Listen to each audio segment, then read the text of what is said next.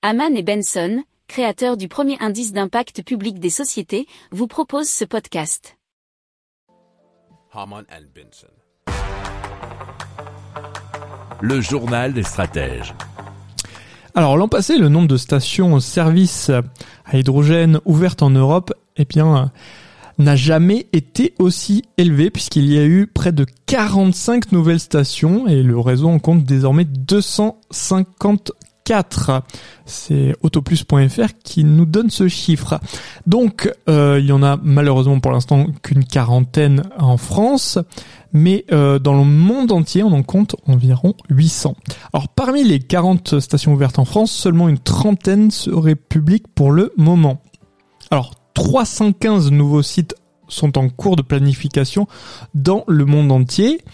Alors pour l'instant, il est possible de s'approvisionner dans près de 37 euh, pays. Euh, sur le continent asiatique, par exemple, il existe 455 stations-service à hydrogène pour 89 stations en Amérique du Nord.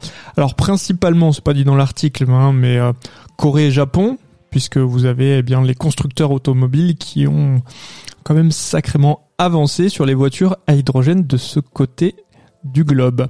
Alors un site euh, permet de voir les différentes stations à hydrogène à travers le monde et c'est h2stations.org ou en français h2station au pluriel.org.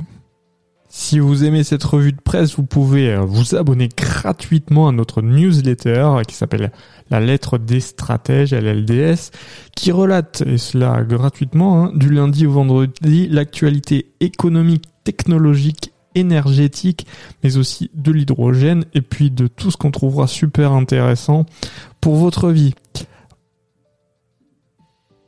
Pour approfondir ces sujets, abonnez-vous à la newsletter de Haman et Benson et écoutez nos autres podcasts que vous retrouverez dans les notes de l'émission ou sur notre site internet.